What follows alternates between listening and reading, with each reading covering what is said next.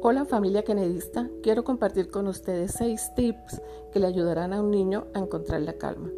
Primero, pedirle al niño que respire profundamente. Segundo, pedirle al niño que enumere cinco cosas que puede ver. Tercero, pedirle al niño que enumere cinco cosas que puede tocar. Cuarto, pedirle al niño que enumere cinco cosas que puede oír. Quinto, pedirle al niño que enumere cinco cosas que puede oler y sexto, pedirle al niño que enumere cinco cosas por las que está agradecido. Y finalmente el niño encontrará su calma, sin estrés, sin gritos, sin regaños.